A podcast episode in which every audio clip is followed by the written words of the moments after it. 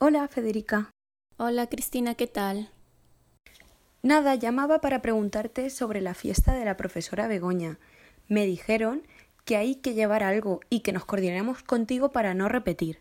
Sí, como la profesora es mayor, estamos pensando qué podríamos llevar cada uno, como algo preparado de casa, y que también podamos picar, por ejemplo, empanadas, tortillas de patata, sándwiches de pollo o pavo.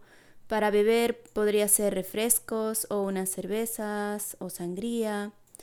Um, de postre puede ser la tarta de la abuela, o de manzana, o de fresa con nata, o pudín, o bizcocho, o flan, qué sé yo, hay tantas cosas.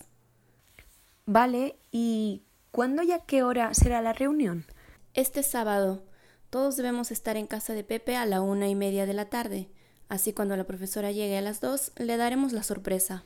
Ah, entonces la profesora no tiene ni idea de la reunión. No, no lo tiene. ¿Pero es almuerzo o solo una reunión? Es solo una reunión, pero como somos pocos, la familia de Pepe colaborará para que la reunión sea amena. Son majos sus padres. Ah, vale, vale.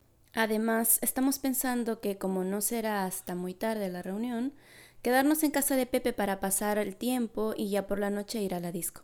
Ese día las chicas no pagamos entrada, solo los hombres. ¿Te apuntas? Vale, pero ¿por qué no hicimos la reunión en un restaurante o una cafetería? Porque llevar la comida desde un punto hasta otro o se derrama o deja olor en el coche o manchas algo.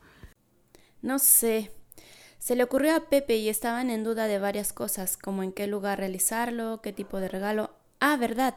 Tienes que llevar un regalo ya sea hecho por ti o si deseas lo compras. ¿De acuerdo?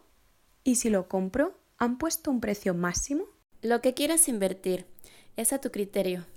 Además, no creo que tu hucha se quede sin dinero por invertir unos 20 pavos.